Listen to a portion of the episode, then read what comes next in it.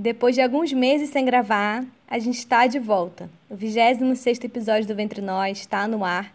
Que ano, hein, Ana? Mas esse podcast é guerreiro e a gente está aqui resistindo, firmes e fortes. Nossa, que ano, mas que ano mesmo. Depois de alguns meses sem gravar, estamos de volta com um episódio super especial. É sempre bom lembrar que o Ventre Nós existe há três anos. Durante esse tempo, a gente conseguiu fazer e colocar no ar muitas entrevistas com mulheres incríveis. Eu e Bela temos muito orgulho desse caminho, mas é importante dizer, ainda mais para quem escuta a gente há pouco tempo, que somos duas jornalistas independentes. Nossa produção para o podcast acontece através do nosso trabalho e de alguns amigos que colaboraram com a gente até aqui. E é por isso que lançamos um financiamento coletivo esse ano, que está rolando no PicPay e no Catarse. São assinaturas de diferentes valores, tem até R$ reais por mês, e a gente está caminhando ainda para a primeira meta, que vai garantir alguns custos básicos dessa produção do programa, como a própria edição dos episódios. É, então se você gosta do que escuta aqui, quer continuar tendo acesso a conteúdos novos, contribua e fortaleça esse podcast para a gente ampliar o debate sobre o corpo feminino e para que a gente não tenha que interromper esse trabalho também. Se você não tem grana agora, não tem problema, divulga, manda para as amigas, compartilha no Insta, no Twitter. Você encontra o Ventre Nós em todas essas redes. A gente quer aproveitar e agradecer quem já está apoiando o nosso financiamento coletivo, quem fez questão de entrar, assinar. Muito obrigada de verdade. Vocês fizeram toda a diferença para a gente retomar as gravações. Muito demais. Bom, e depois da série sobre coronavírus, que ainda segue bem atual, a gente volta para fechar o ano com um tema muito importante que ainda não tinha aparecido por aqui e que volta e meia a gente recebe pedido para falar dele. A conversa de hoje é sobre dispositivo intrauterino, o DIU. Senta aí, relaxa, mas fica bem atenta porque é para tirar todas as dúvidas e quem sabe sair com uma visão diferente da que você tem agora sobre esse método. Pelo menos foi isso que aconteceu com a gente, né, Bela? É, Ana, acho que essa entrevista aumentou muito meu interesse sobre o método. Eu mudei vários conceitos que eu tinha sobre o DIU. E para começar esse papo, o DIU é um contraceptivo reversível de longa duração, como o nome já diz. A eficácia dele dura anos dentro do nosso útero. Você insere no consultório e, se tudo correr bem, que geralmente corre, você só vai precisar trocar 10 anos depois no caso do DIU de cobre. Existem dois tipos, esse DIU de cobre e o SIL, que é o sistema intrauterino, que a gente conhece como DIU de hormônio. A gente vai falar dos dois com detalhes, né, com, com profundidade, mais para frente na entrevista. Então, aguarda aí. É, e é legal dizer aqui que o DIU de cobre é um dos métodos que são oferecidos pelo SUS. Mas pelo que a gente pesquisou, isso varia de cidade para cidade, de unidade de saúde para unidade de saúde. Muitos estados fazem um número pequeno de inserções por ano e às vezes o DIU nem é mencionado na consulta, mesmo quando a paciente poderia muito bem escolher esse método. No Brasil, só 1,9% das mulheres usam DIU, segundo a Pesquisa Nacional de Demografia e Saúde da Criança e da Mulher. É, Ana, é um número bem pequeno se comparado ao número de mulheres que usam pílula anticoncepcional, por exemplo. Entre as brasileiras que fazem contracepção, pelo menos 25% tomam pílula, segundo a Federação Brasileira de Associações de Ginecologia e Obstetrícia, a Febrasgo. A questão que preocupa nesse caso, e para além da discussão sobre os efeitos do hormônio sintético, até uma conversa que a gente já teve aqui no Ventre Nós, um dos nossos primeiros episódios, que é sobre pílula, a gente debate esses efeitos.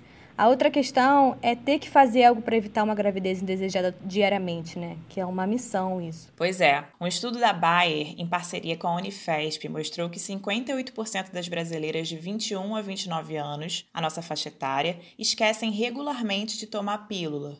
Lembrar todo santo dia de tomar um remédio é uma responsabilidade muito grande que, na correria em que muitas mulheres vivem, é mais uma tarefa para a lista de afazeres. Se identificou? Pois é, agora imagina as adolescentes.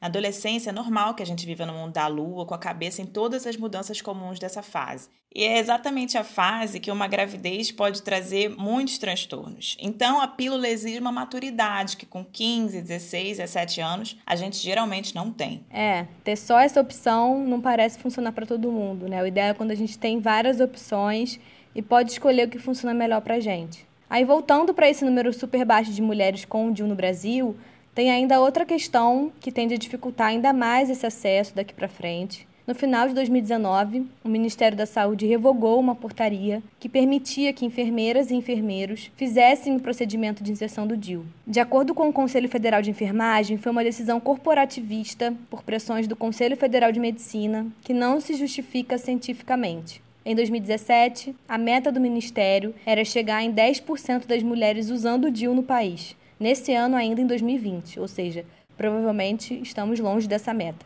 Mas essa decisão torna o acesso ao contraceptivo de longa duração uma saga ou até impossível dependendo da cidade e da região. É, não é por coincidência que a maioria das gestações por aqui não são planejadas. 55% das brasileiras que tiveram filhos não estavam se programando para a gravidez, de acordo com uma pesquisa desenvolvida pela Escola Nacional de Saúde Pública da Fiocruz, feita com 24 mil participantes entre 2011 e 2012. Quer dizer, a gente tem métodos contraceptivos disponíveis que deveriam estar disponíveis para a população, que deveriam chegar às mulheres e que não chegam, né? Então, a gente quis fazer esse programa até para tentar entender por que, que esse método específico, o DIU, é tão pouco usado. Agora que a gente levantou todas essas questões que envolvem o DIU ou a ausência dele, vamos entender como os dois tipos funcionam com a bióloga e educadora menstrual Victoria Castro, que faz um trabalho de produção de conteúdo bem sério e de fácil entendimento no perfil do Instagram Diga Vulva. Eu queria que você falasse um pouquinho dos diferentes tipos de DIU que existem e desse uma pincelada assim, como é que cada um deles funciona dentro do nosso corpo. Bom, falando de tipos de DIU, né? Se a gente fosse dividir em dois grandes grupos, que é mais importante assim que as pessoas saibam, né, que é onde moram as principais dúvidas também, a gente tem o DIU não hormonal, né, que são os DIUs, né, vários modelos com cobre, e a gente tem os DIUs hormonais, que daí possuem uma quantidade de hormônio, né? São DIUs, né? Dispositivos mais ou menos do mesmo tamanho, do mesmo formato, que são inseridos dentro da cavidade uterina, né? Dentro do útero. Né? Eles não podem ser inseridos em casa, eles têm que ser inseridos com um procedimento ambulatorial, né? Com um profissional de saúde habilitado para inserir esse DIU. E se a gente for pensar, o DIU de cobre é o modelo mais antigo, que já foi criado há muito tempo. E ele tem vários modelos, assim, que são de DIUs de cobre, desde os tamanhos maiores, tamanho maiorzinho, né, que geralmente é aquele em formato T, que é o mais utilizado, assim, no mundo, até os formatos em ferradura ou em tamanhos menores. Mais recentemente também foi lançado um DIU de cobre com prata, que muitas vezes, erroneamente, eu acredito, é chamado de DIU de prata, só que na verdade ele tem cobre, né, porque a prata, ela não tem a ação do cobre como contraceptivo, então a prata tá ali mais como um acessório, né, para estabilizar algumas coisas, depois a gente pode falar mais sobre ele. E a gente tem os DIUs hormonais, que são dispositivos que vão liberar uma certa quantidade de hormônio, né? Eles vão ficar ali também por alguns anos, né? O paciente que vai decidir. E ele vai ficar liberando algumas quantidades de uma progestina, que é como se fosse uma progesterona sintética. A gente não deveria chamar de progesterona porque é bem diferente da progesterona natural que a gente produz. Mas é um progestágeno, né? Uma progestina sintética que vai causar esse efeito contraceptivo, né? Potencializar até porque ele tem uma taxa de eficácia um pouco maior do que o DIU de cobre. Porém, ambos os tipos de DIU têm uma taxa de eficácia muito alta, muito elevada mesmo, tanto que são considerados métodos muito seguros por serem métodos que têm longa duração e que não dependem da usuária, né, de fato, não depende de tu tomar todos os dias no horário certo, no mesmo horário, não depende de usar todas as vezes numa relação sexual, como a camisinha, ou no caso de uso diário, como a pílula. Então ele tá lá dentro do útero, ele tá funcionando e tu tá protegida claro, com a devida taxa de eficácia, que nunca é 100%, né? Mas tu tá protegida contra uma gravidez por todo o período que tu tiver usando aquele DIU dentro da validade dele. Então, uma das diferenças bem expressivas é que se a gente pegar o DIU de cobre, o mais comum daqueles, que é o modelo T, ele tem uma duração de 10 a 12 anos de validade, enquanto que um DIU hormonal eles têm uma duração de no máximo 5 anos, que hoje são o Mirene e o Kailina, que é mais recente no mercado. Então, depois desse período, né, se quiser continuar usando o mesmo método, tem que retirar aquele DIU e inserir um novo DIU. Mas acho legal também falar que ambos, né, podem ser retirados a qualquer momento se a pessoa não quiser mais usar, e a fertilidade retorna imediatamente. Principalmente no caso do de cobre, né, que não afeta em nada no ciclo menstrual, no ciclo ovulatório, não afeta em nada, né, nos nossos hormônios. Nada, nada, nada. Assim que retira o DIU, já tá apta, digamos assim, a engravidar. Então ele não tem um efeito cumulativo, assim, não demora para sair do corpo. O cobre não é tóxico no corpo, nem nada do tipo. Ele tá agindo ali localmente no útero isso é suficiente. Legal. Agora, só pra gente diferenciar bem esse funcionamento contraceptivo, o DIU de hormonal, então, uhum. ele libera esse hormônio no sentido de você não ovular. É isso? Com o DIU hormonal você não ovula? Então, há uma controvérsia em relação a isso. Tá? A gente sabe que mais da metade das mulheres que usam Mirena, por exemplo, elas continuam ovulando, ou elas podem ovular ocasionalmente. Isso não significa que ele esteja falhando como método contraceptivo. Na verdade, o efeito dele, explicando assim um, um pouco melhor, né? Dentro do nosso útero, a gente tem receptores do hormônio estrogênio. O hormônio estrogênio a gente produz, todo o ciclo menstrual a gente fica produzindo ele dentro dos nossos ovários. E o nosso útero, ele recebe né, esses hormônios também para reagir produzindo um endométrio, que é aquela camada que reveste o interior do nosso útero e que é formada ciclicamente. E durante a menstruação a gente elimina né, parte desse endométrio para depois construir um novo a cada ciclo menstrual. Então, esse é o ritmo cíclico normal que a gente tem. Quando a gente está com dilmirena, esses receptores de estrogênio que tem dentro do útero, eles ficam bloqueados. Esse é o principal efeito da progestina sintética que tem no dilmirena, que é liberada ali dentro do útero. Por isso que muitas pessoas falam que a ação dele é local. Não é bem assim, mas eu já entro nesse ponto. Então, essa progestina sintética, que na verdade é chamada de levonorgestrel, que é um tipo de progestina sintética, existem várias né, no mercado, em várias pílulas diferentes, ela vai bloquear esses receptores e esse endométrio, né, ele não vai receber aquela quantidade de hormônio para se formar em uma quantidade, né, numa espessura, numa qualidade suficiente para uma gestação, por exemplo. Além disso, por bloquear esses receptores de estrogênio, o nosso muco cervical, né, que é produzido dentro do colo do útero, também por reação desses hormônios, essa produção ela não vai acontecer da forma como aconteceria em um ciclo espontâneo, né, durante um período fértil, né, que esse muco ficaria mais fluido, permitindo a capacitação e a passagem dos espermatozoides do canal vaginal pro útero. Então é como se ele engrossasse tanto o muco cervical que uma gravidez não seria possível, né? Porque esse espermatozoide não tem como atravessar o colo do útero e ser capacitado para conseguir chegar no útero e se encontrar com o possível óvulo que esteja ali. Então ele acaba agindo muito fortemente dessas duas formas, né? Engrossando o muco cervical e deixando o endométrio tão fininho, tão, tão, tão fininho, que não conseguiria, né? Mesmo que passasse ali, acontecesse uma fecundação, não teria como ele se grudar, esse óvulo fecundado se grudar no útero e iniciar uma gestação. Esse é um dos motivos também pelos quais o Conde o Mirena, né? Eu vou usar o Mirena aqui, mas poderia ser o Kailina também, que segue a mesma vibe, é o mesmo, mesmo tipo de progestina sintética. Isso faz com que muitas pessoas também vivam uma redução do fluxo menstrual. Então, muita gente ou para de menstruar ou fica só com pequenos escapes. Algumas vão continuar sangrando na mesma quantidade, tá? Isso também não está afetando a eficácia do contraceptivo, nem nada do tipo. Então, é até importante saber que se o DIU está dentro da cavidade uterina, ele está funcionando. Tá? Isso vale tanto para o Mirena quanto para o DIU de cobre. Então, um DIU a gente só fala que ele perdeu eficácia quando ele já está pelo menos uma parte dele dentro desse canal cervical que se chama que é no colo do útero, que é a porção mais baixa do útero. Se ele está completamente dentro do útero, ele está funcionando. Esse é, é, o, é, o, padrão, assim. Então, o Mirena, né, não necessariamente ele vai inibir a ovulação, isso, de certa forma, é bom, acaba sendo mais benéfico para a saúde do que uma pílula anticoncepcional combinada, por exemplo, que quase sempre vai inibir a ovulação, que é um sinal de saúde importante para gente, mas ele vai acabar alterando tudo ali naquele sistema. Sobre ser um efeito local, isso é um pouco controverso, porque em algumas pessoas o efeito pode ser sim sistêmico, então, apesar do efeito contraceptivo ser bem local, né, e não necessariamente ele bloquear a ovulação em 100% dos casos, o hormônio, né, esse levonorgestrel que é liberado ali, ele pode sim ter uma ação sistêmica. O que é sistêmica? É quando chega no corpo inteiro, né? Vai para a corrente sanguínea e atinge todas as células do nosso corpo. Podem ocorrer vários efeitos colaterais por causa disso,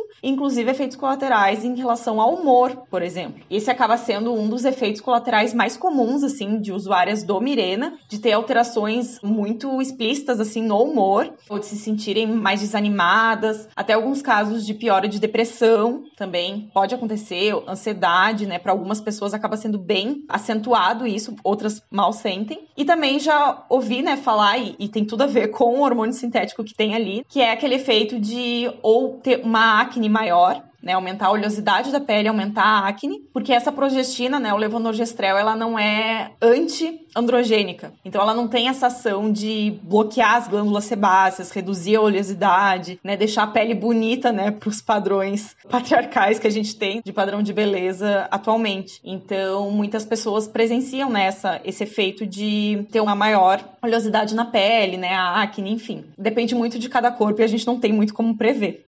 Sim. Você falou do Mirena e de qual outro também que é hormonal? É o Kailina. Ele é novo aqui no, no Brasil, né? Chegou há pouco tempo. Provavelmente ele não tem muitos estudos, tanto quanto Mirena, por exemplo, que ele ainda é um modelo novo, mas ele tem basicamente a mesma taxa de eficácia ali, que beira os 99, alguma coisa. E a taxa de eficácia dos DIUs, tanto de cobre quanto os hormonais, elas não variam muito, justamente porque é um método que não depende basicamente de nada do que a gente faz. Ele tá lá dentro do útero, ele tá funcionando. Então, a gente pode, enfim, beber pode estar tá com um estilo de vida aqui, ele tá lá funcionando, né? Não muda em nada. Inclusive, só um detalhe, né? Em termos técnicos, né? Geralmente a gente usa o DIU, né? Dispositivo intrauterino para os que são de cobre, né? Não hormonais. E o SIL, né? Que é sistema intrauterino para esses que são hormonais. Ou dá para chamar de DIU hormonal ou de SIL, né? Que é sistema intrauterino, justamente porque tem essa ação, não só da inflamação local ali do DIU, mas tem toda essa ação hormonal.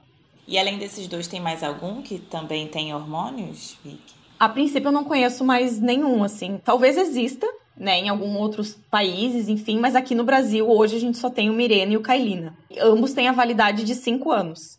Beleza. E só para fechar, fechar mesmo essa pergunta do funcionamento, porque eu acho que isso que deixa muita dúvida mesmo. É, o funcionamento, por outro lado, do, de cobre é um funcionamento que não deixa você engravidar por o funcionamento de de cobre também é multifunções, né? Muita gente não sabe, mas ele também é multifunções. A ação primária do DIL de cobre, talvez seja por isso a dificuldade, né, de classificar os DILs ou como um método de barreira, ou como uma classificação à parte, né, dispositivo, seja por isso, né? Porque a ação principal do DIL de cobre é impedir o encontro do óvulo do espermatozoide. Como que ele faz isso? Bom, gente, primeiro, o cobre, ele é altamente tóxico ao espermatozoide. Então, ele é assim um dos espermicidas mais potentes existentes na Terra, assim. Então, o cobre acaba impedindo a mobilidade do espermatozoide, ele é muito tóxico mesmo. E quando o DIU de cobre está ali dentro do útero, liberando cobre naquela quantidade, esse cobre ele fica presente ali no muco cervical, que vai entrar em contato. Então, a pessoa que tem um DIU de cobre, ela vai ter um período fértil normal, por exemplo, o colo dela vai abrir, ela vai produzir muco em alta qualidade. Só que esse muco tá cheio de cobre. Então, esse cobre é altamente tóxico ao espermatozoide. E como se não bastasse, a presença do DIU dentro do útero, né, e todo esse cobre que fica ali dentro, acaba afetando toda essa atração química que teria entre o óvulo e o espermatozoide e criando uma certa inflamação local. Inflamação geralmente é uma palavra que as pessoas se assustam, né, porque inflamação é, é algo muito assustador mesmo, mas inflamação também é diferente de infecção, tá, gente? Inflamação é uma reação natural do nosso corpo a uma coisa estranha, né, um corpo estranho que está ali. O DIU, no caso, ele é um objeto estranho que está dentro do nosso corpo e isso estimula também uma resposta imunológica ali dentro do nosso útero como um todo, né? Em todo aquele órgão sexual, né, interno. Essa reação, né, inflamatória, ela vai deixar todo aquele ambiente, a gente chama de inóspito para acontecer uma fecundação, por exemplo, que seria o um encontro do óvulo com o espermatozoide. Além dele, dele ter esse cobre que vai ser muito tóxico ao espermatozoide, ele vai criar todo um ambiente muito desfavorável para óvulo e espermatozoide se encontrarem. Então essa inflamação também, né, Caso esse primeiro mecanismo, né, de encontro de óvulo espermatozoide falhe, digamos assim, essa presença do dispositivo dentro do útero mesmo também diminui as chances de acontecer uma nidação ou implantação, que seria esse óvulo fecundado, né, chegar ao útero, grudar no útero e que é isso que oficialmente inicia uma gravidez. Disso eu já vou fazer o gancho, que muita gente fica com ideias que são mais antigas, né, que a gente chama, do DIU ser abortivo, né, e muitos profissionais de saúde ficam espalhando esse mito, né, só que ele biologicamente já não é correto, né, porque que a gente conta o início de uma gravidez quando esse óvulo fecundado se implanta no endométrio, né, no útero, porque é nesse momento que começa a produção de HCG, né, que é aquele hormônio da gravidez, e que a gente consegue contar. Então, antes disso, a pessoa vai fazer um teste de gravidez, não vai dar positivo. Antes disso acontecer, a gente não, né, a gente nem vai saber se tá grávida ou não. É esse processo né, natural que vai acontecer. E esse processo, na verdade, ele pode acontecer e pode não acontecer independente da presença de um DIL. Então, muitas vezes a gente é induzida a achar, né, a gente ouve aquelas histórias românticas, né, de encontro de óvulo espermatozoide, fecundação, desde sempre na escola. Então a gente pensa, ai, ovulou, aquele espermatozoide vai encontrar o óvulo, né? Porque o óvulo é totalmente passivo nessas histórias, né? Então todo mundo ignora o papel dele de reação químico.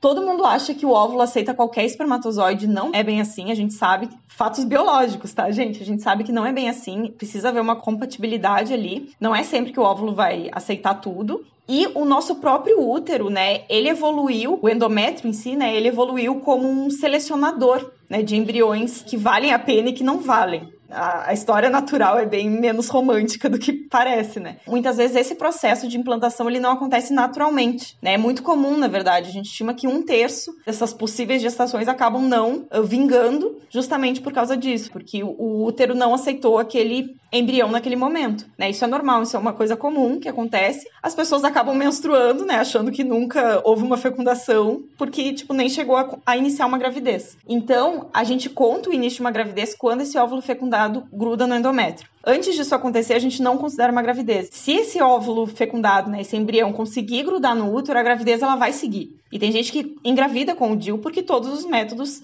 têm alguma taxa de falha, apesar de ser muito, muito, muito pequena, todos têm. Então, essa gravidez quase sempre vai seguir normal, né? O DIU não vai interferir nela. O problema é que nem sempre isso vai acontecer. Muitas vezes esse DIU vai acabar impedindo, né, esse processo de nidação. Não necessariamente impedindo, né, sempre, porque tem a taxa de falha, senão ele seria um método infalível, mas ele vai diminuir as chances dessa nidação acontecer. Então, mesmo que ele fale nos dois mecanismos, tanto na reação imune ali da inflamação, tanto no, na toxicidade do cobre aos espermatozoides, ele ainda tem esse terceiro mecanismo de ação, que é dificultar uma implantação de um possível óvulo fecundado. É por isso que o DIU é tão eficaz, né? Porque ele realmente tem muitos métodos de ação, digamos assim. É poderoso o bichinho.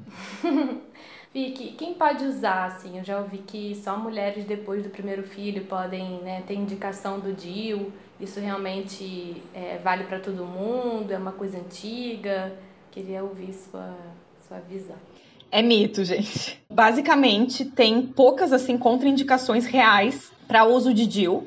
Tudo isso a gente consegue encontrar no Manual de Critérios de Elegibilidade de Anticoncepcionais da OMS. Contraindicações de DIL geralmente são para infecções não tratadas, né? Se tu tá com uma infecção corrente ali, né? Tá com uma cervicite, né? Que seria essa infecção ali no colo do útero, né? Por clamídia, por gonorreia, né? Que são infecções sexualmente transmissíveis muito comuns na população. Isso pode ser um complicador, tem que tratar a infecção antes de inserir o DIL. Ou se tem alguma, o que se chama, né? De malformação uterina, né? Que seriam úteros bicornos, úteros septados, né? Ou quando tem muitos miomas a ponto de não conseguir enxergar como que é a cavidade do útero, né? É uma contraindicação também também. Mas, via de regra, o DIU de cobre pode ser utilizado para todas as faixas etárias, então adolescentes podem sim usar DIU. Inclusive, é recomendado pela OMS que adolescentes com vida sexual ativa usem o DIU de cobre mesmo, porque ele é um método de longa duração e muito eficaz. Não depende dos nossos hábitos, dos nossos lembretes, então ele está lá dentro do útero ele está funcionando. Então, para adolescente que deseja colocar um DIU, que a decisão, a palavra final é dela, porque o corpo é dela, né? mesmo sendo adolescente, né? menor de idade, o corpo é dela. A adolescente que quiser usar o DIU pode usar DIU de cobre, DIU hormonal, ambos os modelos, porque a, inserção em si é basicamente a mesma. Então tem até muitos relatos assim de pacientes que vão no, no médico, né? E muitas vezes o médico não coloca o DIU de cobre, mas coloca o Mirena. Então qual é o sentido? Porque se o problema é a inserção, né? Porque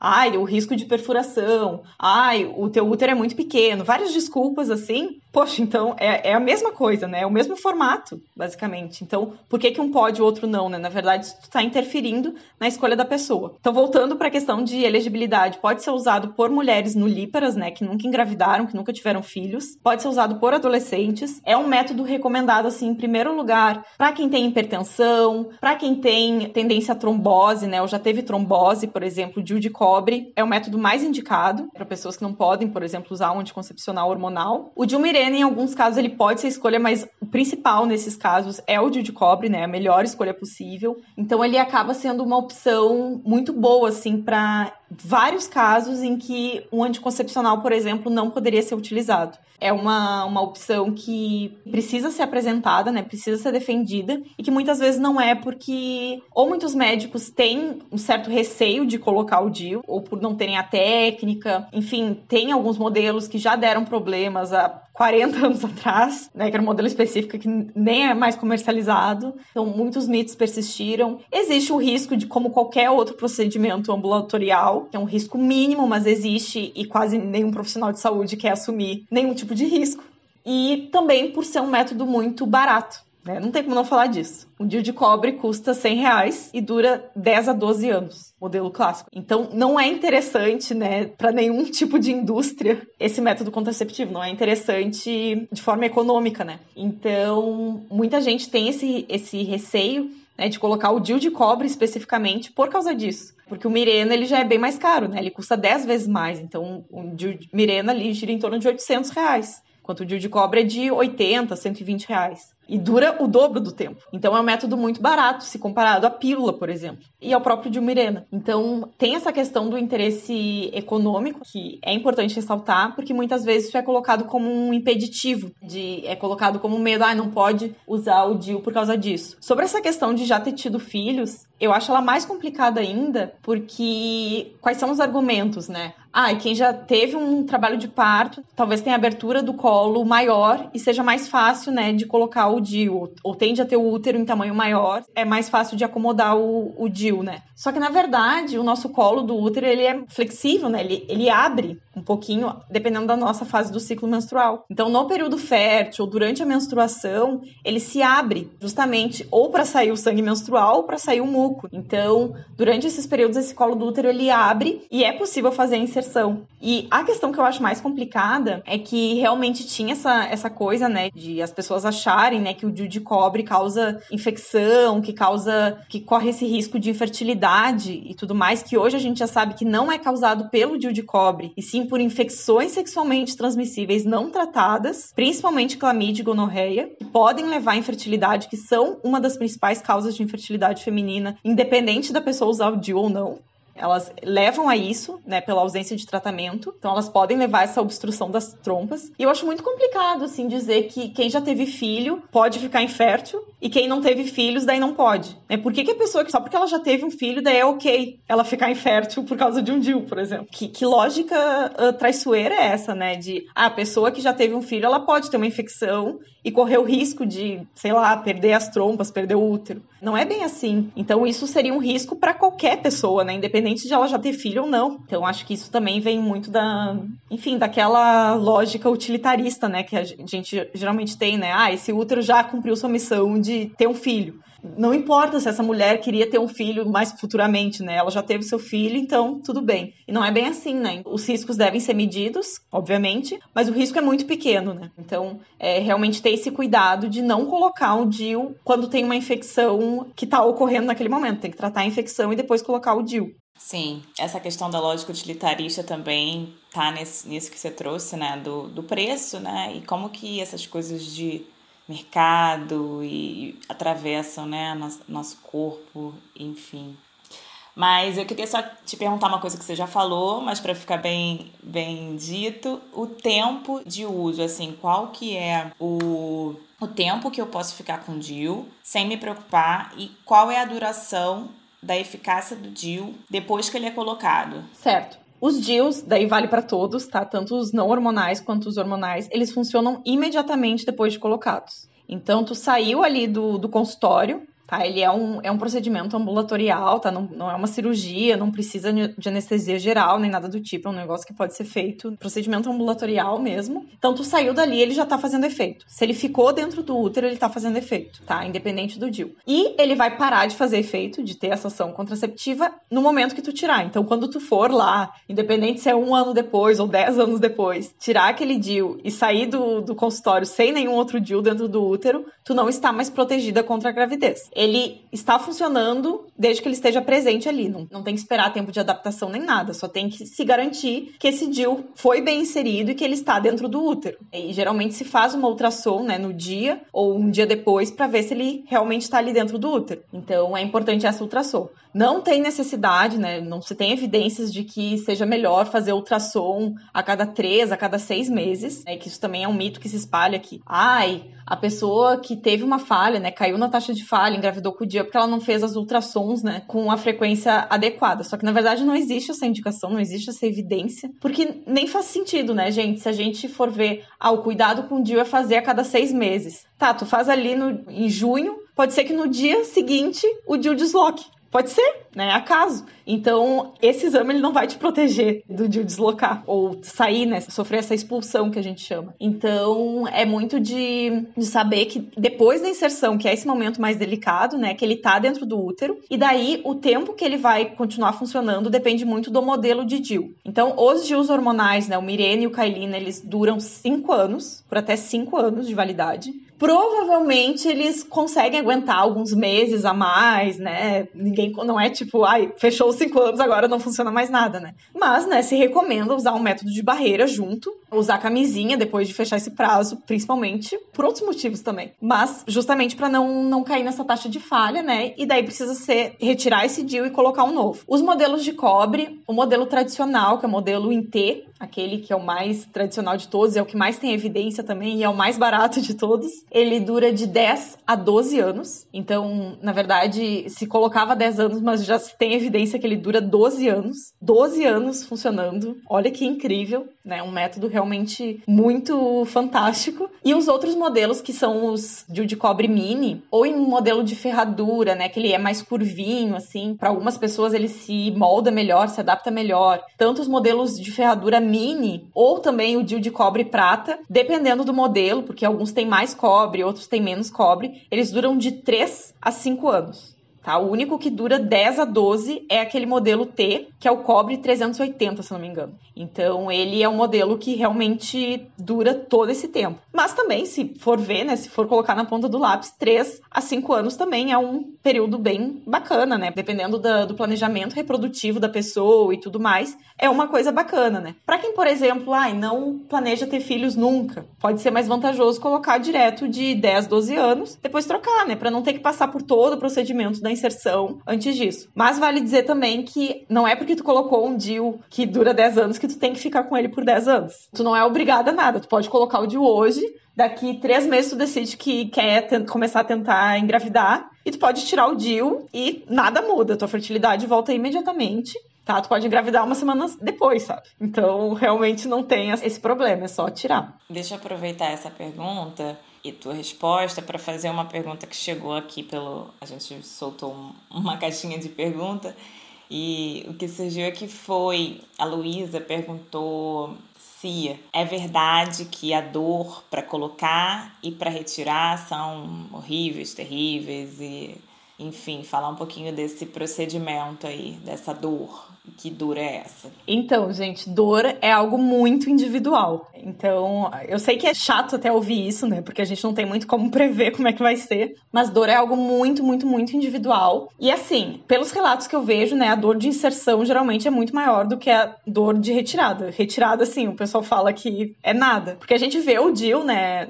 A foto dele, ele parece ser super rígido, né? Mas aqueles bracinhos dele são super molinhos, né? Imóveis, justamente porque ele entra como um palitinho mesmo. E ele abre dentro do útero, né? Aqueles bracinhos que ele tem. Então aquilo vai ser aberto só quando ele estiver dentro do útero. E na retirada, né? Puxa, tem gente que, por exemplo, tá sofrendo um processo de expulsão do DIL que acontece em uma taxa de pessoas, né, minoria, pode acontecer essa expulsão, geralmente ali no período da menstruação que o útero tá, às vezes não, não, não se adaptou bem, né, naqueles primeiros meses, pode acontecer uma expulsão, né, a pessoa nem sente, a pessoa tá no banho, né, ou acha dentro do coletor ou no absorvente, né, acha ali, o DIL, sabe, porque nem dá pra sentir. Já a inserção, né, se a gente for pensar, até no sentido lógico, o útero ele tá preparado para botar coisas para fora, né, agora para inserir dentro de um órgão que tá dentro do nosso corpo, corpo, um órgão que é bem pequenininho, que é a primeira vez que está se inserindo alguma coisa ali dentro, é óbvio que esse é um procedimento mais sensível. Então, essa dor é muito individual para cada pessoa e a pessoa vai saber, vai sentir. Algumas pessoas podem ter uma dor muito forte, né, de uma cólica muito forte, uh, suar frio e tudo mais.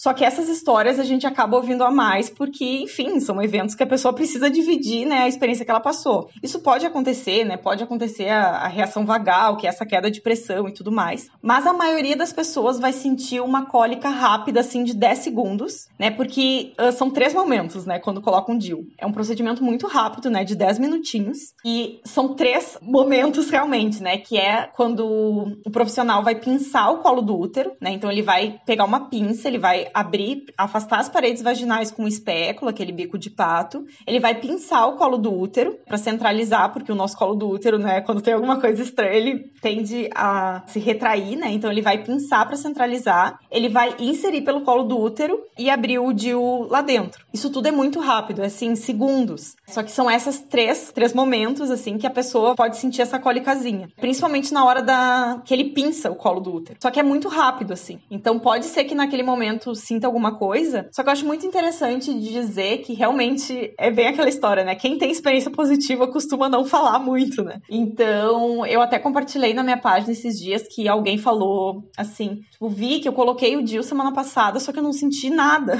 quando eu coloquei, eu não senti basicamente nada. Daí a pessoa começa a duvidar, né, que colocaram o Dil nela mesmo, né? Ou se tá tudo certo, se deu alguma coisa errada, porque ela ouviu tantos relatos horríveis que ela achou estranho. E daí eu repostei isso, né? Do tipo, gente, quem tá pensando em colocar o DIU e tá morrendo de medo, olha isso. Existem muitos relatos assim. E choveu comentário de pessoas falando: sim, mas comigo também foi assim, eu não senti quase nada. Senti uma pontadinha, nada, né? E minhas amigas também, que colocaram DIU, não sentiram quase nada. Só pra gente ver, né, como essa percepção da dor varia. A gente não tem muito como prever. Então, alguns profissionais vão indicar, né, pra que tome algum analgésico logo antes da inserção, anti-inflamatório, alguma coisa. Mas não precisa, assim, de nada muito exorbitante, nem nada. Algumas pessoas vão optar por fazer com um certo anestésico, como se fosse uma anestesia mais local, mas outras vão poder fazer sem nada, assim, não precisa de analgésico, não precisa de nada. Funciona super ok, colocando naturalmente, né? Então, é muito de não esperar o pior necessariamente, né? Pode doer? Pode. E essas experiências de dor não devem ser diminuídas. Mas também pode não sentir nada. Então, né, não morrer de medo, assim, né? De tipo, ai meu Deus, vai ser horrível. Porque geralmente o que acontece é uma cólica que passa rápido.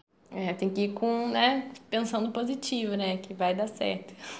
Exato. Depois que a gente coloca, Vi, que tem, assim, eu li um pouco sobre isso. Você já comentou também um pouco sobre a questão do, do, do DIU hormonal, né, que ele gera alguns efeitos. Queria que você falasse um pouco dos efeitos, tanto do, no caso do DIU de cobre, quanto no caso do DIU hormonal. O que, que, a pessoa pode sentir? Quais são os relatos? Boa. Então vamos começar agora, já que eu já estava falando do DIU de cobre, vamos começar pelo DIU de cobre.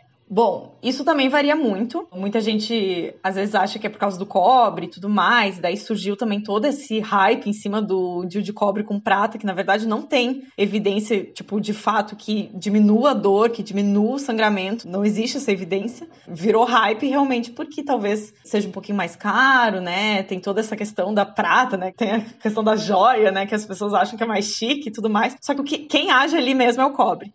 É o cobre que é protagonista de tudo. O DIU de cobre, né, por ser um corpo estranho dentro do útero, né, por ser um dispositivo que está ali dentro, apesar de toda a segurança e tudo mais, ele pode ter efeitos colaterais. De novo, geralmente colocam isso como se todo mundo que tivesse um DIU, de cobre principalmente nesse caso, fosse ter aumento de fluxo, né? Fosse ter um fluxo super excessivo, fosse ter mais cólicas, né? Que geralmente são esses dois efeitos que o pessoal aponta, né? Fluxo intenso e cólicas. Isso pode acontecer em algumas pessoas, né? Principalmente no período de adaptação, que são os primeiros seis meses pós inserção do DIU. Isso pode acontecer em algumas pessoas, é um efeito colateral relativamente comum, mas também pode não acontecer. Né? Tem gente que não sente absolutamente nada, tem gente que diz que o fluxo reduziu, né? que daí não necessariamente tem a ver com DIL. Mas tem um ponto delicado nisso que eu acho importante trazer, é que muita gente para o anticoncepcional e já emenda no DIL, direto. Troca um pelo outro, tá ali na pausa anticoncepcional, já coloca o DIL para ter essa segurança contraceptiva direto. O que é legal, só que muitas vezes tu não sabe diferenciar o que é efeito do pós-pílula e o que é o efeito do DIU de cobre. Então, muitas vezes as pessoas colocam a culpa, digamos assim, no DIU de cobre de questões hormonais. Então, não é o DIU de cobre que vai aumentar a acne, aumentar a oleosidade, ele não tem interferência nenhuma nisso. Muitas vezes, para as pessoas que têm diminuição de fluxo, né, não é o DIU de cobre que está causando isso. Muitas vezes, ao parar a pílula, muitas pessoas têm uma redução, né, do fluxo menstrual. Muita gente tem redução de cólica ao parar a pílula. Eu fui uma dessas pessoas, né? A minha cólica ela passou depois que eu parei a pílula. E essas coisas podem acontecer e são eventos que têm mais a ver com o nosso ciclo hormonal mesmo do que com a presença do DIL. Para quem está vivendo pós-pílula e já entra direto no DIL, muitas vezes esses efeitos se confundem.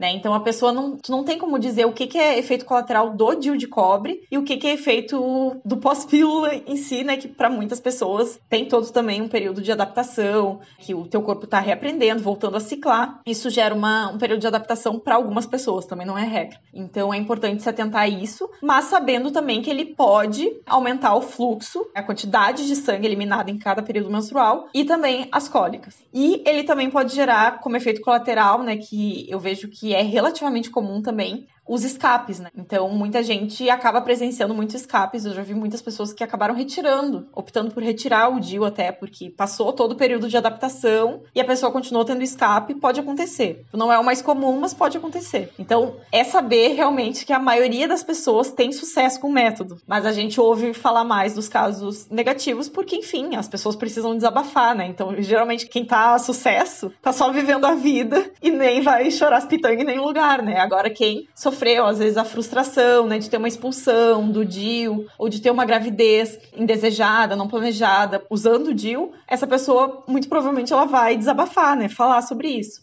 Indo agora pro DIU hormonal, os efeitos colaterais, daí já entra num, num, aspecto mais profundo, eu diria, né? Acaba não sendo muito superficial, porque daí ele acaba afetando muito o humor ou às vezes até aspectos assim de personalidade, né? Para algumas pessoas acaba sendo muito pesado assim a questão da piora de depressão, de ansiedade. Não é um efeito mais comum também. A maioria das pessoas vai ter sucesso também com os dias hormonais. Né, ainda mais comparado à pílula, né? Tem pessoas que não se adaptam à pílula oral, mas se adaptam super bem aos dias hormonais, né? Mas ali tem uma progestina sintética que tem um efeito muito diferente da, dos nossos hormônios espontâneos naturais. Então, a gente pensando, né, que o nosso corpo é regido por hormônios, né, que os hormônios são motores da vida, que eles afetam o nosso humor, que o nosso humor também afeta os nossos hormônios, que existe toda uma relação, pode sim afetar a forma como essa pessoa se vê, né? A forma como o humor dela, o ânimo em si reage em cada momento do dia. Então, realmente, para quem tem muita tendência assim a ter essas alterações de humor por consequência de hormônios sintéticos, assim, que já teve uma experiência com pílula ou com mini pílula, né, que também é da mesma progestina, né? Pode acabar não sendo a melhor opção. Às vezes é melhor ir para um método não hormonal mesmo. O DIU de cobra é uma excelente opção também por causa disso. Legal, legal legal, Vicky. E agora, é, acho que a gente já deve ter falado de muitas aqui, mas se você lembrar de mais alguma, o que, que surge mais de dúvida, o que, que te perguntam mais de Dio, assim, o que, que são as maiores dúvidas das seguidoras lá do Diga Vulva? tem dúvidas, assim, que elas trazem bastante. As principais dúvidas, assim, moram no fato dos mitos mesmo, né? De coisas que elas ouviram muitas vezes de familiares, né? De, ou de profissionais de saúde mesmo, de que elas não podem colocar por não terem filhos. Então, a maioria das dúvidas é, ah, eu posso colocar ou eu não posso. Então, a gente vê que faltam informações bem básicas, assim, né? Sobre o método. E também do funcionamento. As principais dúvidas giram em torno dos dias de cobre. Então, as pessoas perguntam muito sobre o funcionamento, né? Que elas não, não conseguem entender né? Como é que funciona. Isso eu percebo que é uma dúvida que as pessoas têm em relação a quase todos os métodos contraceptivos. Então, se a gente perguntar para alguém como funciona a pílula, a pessoa não vai saber responder. Via de regra. A pessoa não sabe como funciona. Então, acaba sendo uma dúvida muito recorrente. Eu acho que isso vem também do fato de que existe um certo misticismo, um certo medo em relação ao DIU. As pessoas têm medo, assim, um dispositivo intrauterino. O nome já dá medo, sabe? Então, as pessoas acham muito inacessível, porque realmente essas ideias mais antigas, elas elas vêm de geração em geração, né? É aquele método que não é tido como moderno, que não é tido como cool, né? Não é cool ciclar, né? O legal é, poxa, tomar uma pílula e tudo mais, que é a coisa da mulher moderna. Obviamente, nos últimos anos isso começou a ser altamente questionado, né? E já virou até o mainstream questionar isso. Que bom. Mas existe todo esse misticismo em relação ao DIL muito por causa disso. E eu acho que tem outro ponto que é legal de falar, né? Que a gente não abordou aqui, mas que é uma curiosidade importante, que na verdade deveria ser uma luta nossa também, como movimentos de direitos sexuais reprodutivos, que o DIL de cobre, ele é o melhor método de emergência que tem. Significa que depois de uma relação desprotegida, pode-se colocar um DIL de cobre e ele protege contra a gravidez nos dias seguintes. Qual é o método de emergência que a gente tem aqui no Brasil hoje? A pílula dia seguinte. É o método que a gente tem, é o único, basicamente, a pílula dia seguinte de levonorgestrel também, que é o mesmo hormônio que tem no Mirena, tá? Então é uma pílula que se usa né, até três dias da, da relação sexual desprotegida, né? Que teve ou algum acidente, né? E a pessoa toma essa pílula até três dias depois. Na verdade, ela funciona até cinco dias depois, mas se convencionou, né, antigamente, por outra questão que era três dias, mas ela tem uma certa funcionalidade, né? Uma taxa de eficácia até cinco dias depois da relação desprotegida. E ela é um procedimento necessário, né? Que também precisa ser defendido, mas ela não é tão eficaz assim. A pessoa sempre sempre acham que a pílula do dia seguinte é super eficaz só porque ela tem uma alta dose de hormônio né? Mas não, ela não é tão eficaz assim. Na verdade, se a pessoa já teve o, aquele pico hormonal que acontece logo antes da ovulação, essa pílula que a gente tem aqui no Brasil, ela nem tem eficácia comprovada. Então, se a pessoa teve um acidente ali com a relação desprotegida justo no dia da ovulação ou logo antes da ovulação, essa pílula não tem eficácia comprovada para evitar uma gravidez. Então, essa pessoa está contando com a sorte. É porque, como eu disse outra vez, não é toda relação desprotegida que vai resultar numa gravidez, né? A minoria delas. Mas essa pessoa está contando com a sorte. Já com o DIU de cobre, né? A gente pode inserir ele até cinco dias depois dessa relação desprotegida, ele pode ser inserido e ele funciona como contraceptivo de emergência de uma forma muito mais eficaz do que a pílula do dia seguinte. Só que aqui no Brasil, que a gente tem uma burocratização gigantesca para colocar o DIU. Claro, isso varia muito de região para região. Tem gente que vai no postinho consegue colocar o DIU sem nenhuma burocracia, sem ter que fazer mil exames diferentes, que é o ideal, que é o certo né? Alguns lugares seguem isso. Em outros, basicamente, tu sofre quase uma tortura psicológica, né? Tem que passar por um monte de palestras, um monte de tudo mais. Porque às vezes aqueles profissionais de saúde, por crenças deles, são contra o DIL, por exemplo. Então, muitas pessoas sofrem, né? Isso é uma afronta, né, aos nossos direitos sexuais reprodutivos, né? E ao nosso direito de escolha, livre e esclarecida. Então, é muito importante, assim, que se saiba que ele é um método de, de contracepção de emergência muito eficaz e que esse direito é negado muito pela burocratização que existe em torno do DIL. Apesar de ter à disposição um método eficaz, né, barato, que duradouro, que já poderia ser usado também como contraceptivo depois, tu vai ali para método de emergência, tu fica já com um contraceptivo eficaz e duradouro, isso é impedido muitas vezes por burocracias, então é quase impossível achar algum médico, né, que coloque um DIL como método de emergência. Até porque ainda se inventa, né, regras muitas vezes meio absurdas assim para colocar um DIL, né? Como por exemplo, ah, tem que estar menstruado, né? Não tem que estar menstruada para colocar o DIL. Na verdade, o que acontece é que o colo do útero ele se abre durante a menstruação e fica mais fácil a inserção. Só que o colo do útero também se abre e até melhor, de uma forma mais expressiva ainda no período fértil, que é um momento que inclusive tu pode estar mais resistente à dor, por exemplo, no período fértil do que durante a menstruação, que tu já tá com a cólica menstrual. Então seria um período melhor ainda para colocar um DIL, um período fértil. Então, são regras absurdas, assim, e realmente tem esse dado, né, de que o Brasil é um dos países do mundo que menos usa DIL. A quantidade de DIL que a gente tem no Brasil gira em torno, eu não lembro exatamente o dado, mas é menos de 5%, 1, 2% da população usa DIL. Isso é um absurdo, né? E isso tem tudo a ver com outro dado de que 55% das gestações no Brasil são não planejadas. Por quê? Porque não se tem contracepção eficaz de longa duração, como por exemplo o DIL. Então, aqui os métodos contraceptivos usados são pílula e camisinha. Pílula também no uso típico, né, no uso comum, das pessoas esquecendo, tendo interferências medicamentosas e tudo mais, tem uma taxa de falha relativamente alta, né? Muita gente vê a pílula como infalível, só que na verdade, se for olhar na prática mesmo, o DIL a médio e longo prazo ele é mais eficaz do que a pílula, justamente porque ele não depende do nosso uso. Então ele é um método mais eficaz que a pílula, até porque é muito difícil fazer o uso perfeito da pílula, né? Porque esse uso perfeito não necessariamente é um estudo em corpos humanos, né? E sim numa teoria. E é basicamente isso, assim, né? A gente tem essa, essa, esse nível né, de gestações não planejadas muito alto, porque as únicas contracepções que são oferecidas aqui é pílula e camisinha. E camisinha a gente sabe que, infelizmente, as pessoas não têm o hábito de usar, né? E que mesmo quem diz que usa camisinha não usa em todas as relações. Então isso acaba, né, deixando a taxa de eficácia da camisinha muito baixa, na verdade, seria maior se as pessoas usassem todas as relações sexuais e de forma correta, consistente e correta. As pessoas não usam e daí todo mundo fica,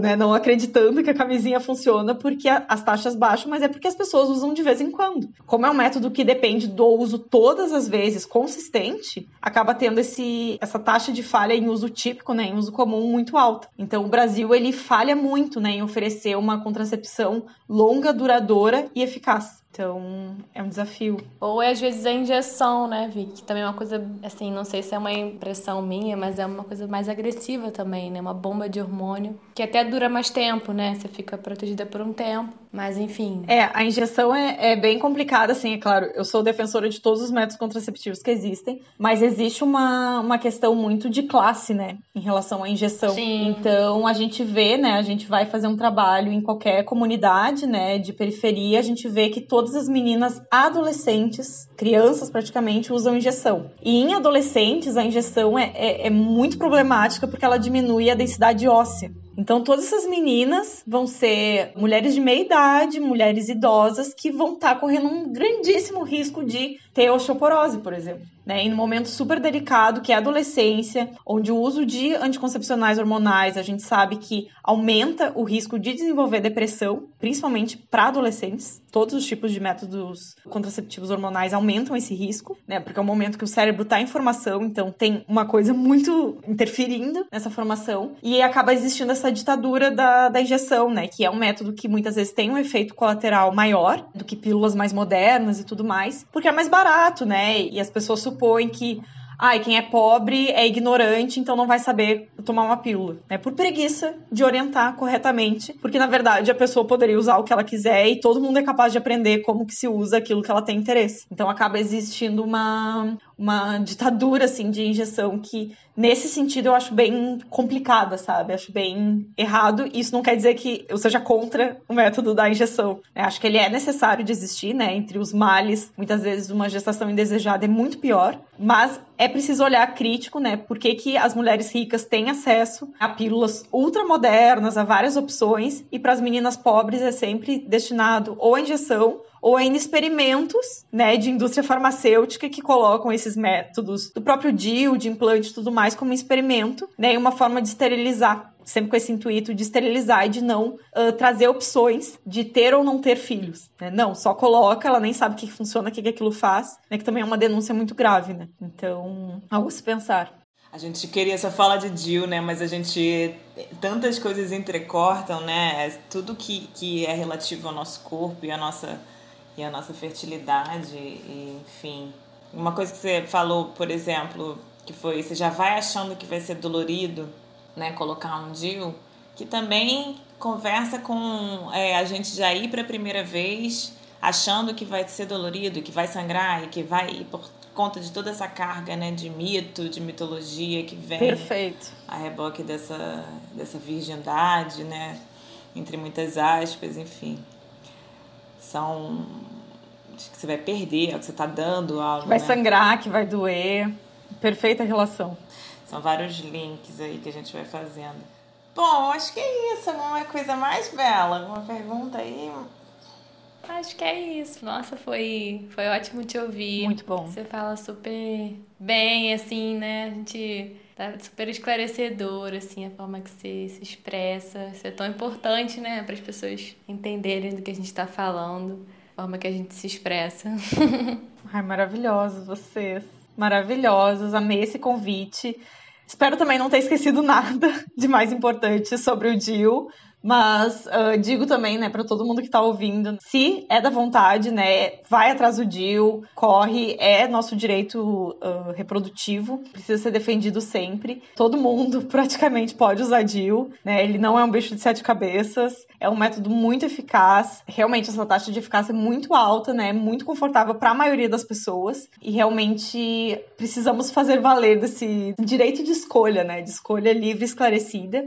Então não se deixem colocar medo né, em cima do DIL. Busquem evidências, busquem grupos de vivências, né? No Facebook tem o grupo do Jill de Cobre, que é maravilhoso, né? Que tem várias evidências bem fresquinhas, assim, quase toda semana tem algum artigo novo. E eu acho que desmistifica muita coisa, assim, porque boa parte dos medos relacionados com o Jill até hoje são de coisas que já foram desmistificadas pela ciência. Então, é importante que a gente busque essa informação, até para muitas vezes bater de frente, sim, com profissionais de saúde, porque nem todo profissional de saúde está atualizado pelas evidências. E é nosso papel também, né? Nosso papel como pessoas, né, que estão acessando esse serviço de saúde, não é aceitar tudo com a cabeça baixa e tudo mais. Não é o médico que vai decidir o que, que é melhor pra gente. O médico é especialista de população, a gente é especialista de nós mesmos. E esses dois especialistas juntos vão trazer a melhor decisão naquele momento e a palavra final é nossa. Então, quem toma a decisão final é nossa com o auxílio desse profissional. Não é a gente que tem que botar na mão dele. Então, é importante que a gente conheça as nossas necessidades, conheça o que, que a gente quer de um método contraceptivo para fazer essa escolha e contar com o apoio do profissional. Não é ele que vai escolher o método contraceptivo pra gente. Então, a gente também tem essa responsabilidade.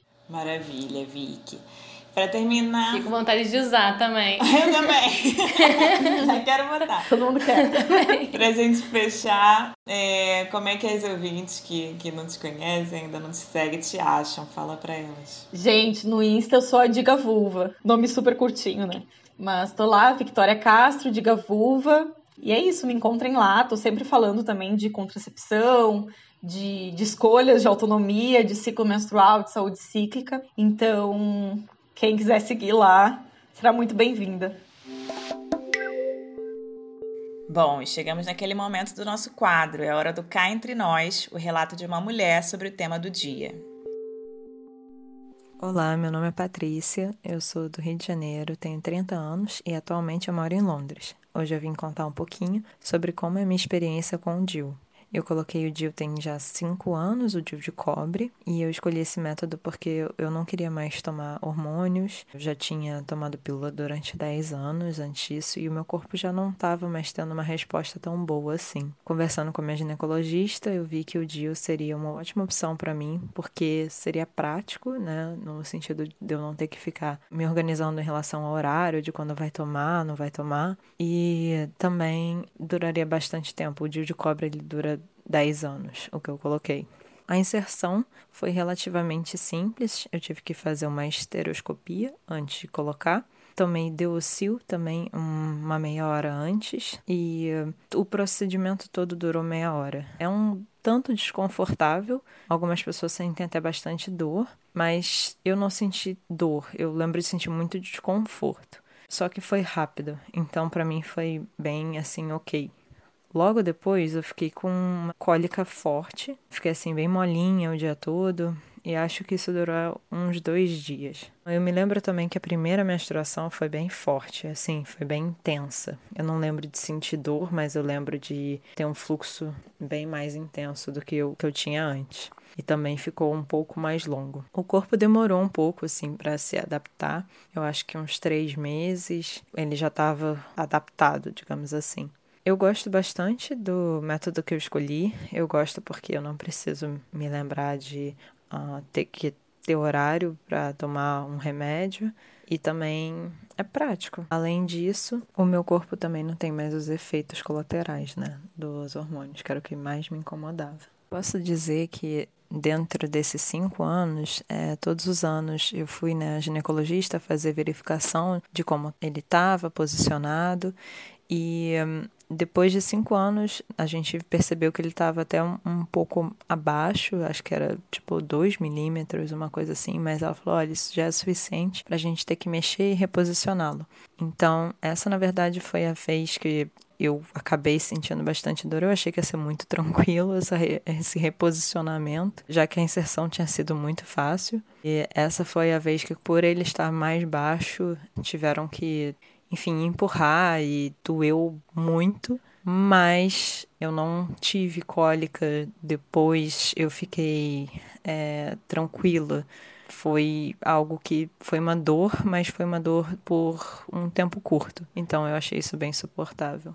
O que eu falaria para quem pensa em colocar o DIU é pesquise bastante, né? Assim, converse com a sua ginecologista, veja se esse é o método que faz sentido para você. Tem algumas pessoas que não se adaptam e tudo bem. Enfim, nem todo corpo, né? É, acha ok ter um DIU dentro dele. E eu tenho algumas amigas até que não se adaptaram, acabaram retirando, outras se adaptaram super bem também. E enfim, vai de cada um. É isso, muito obrigada.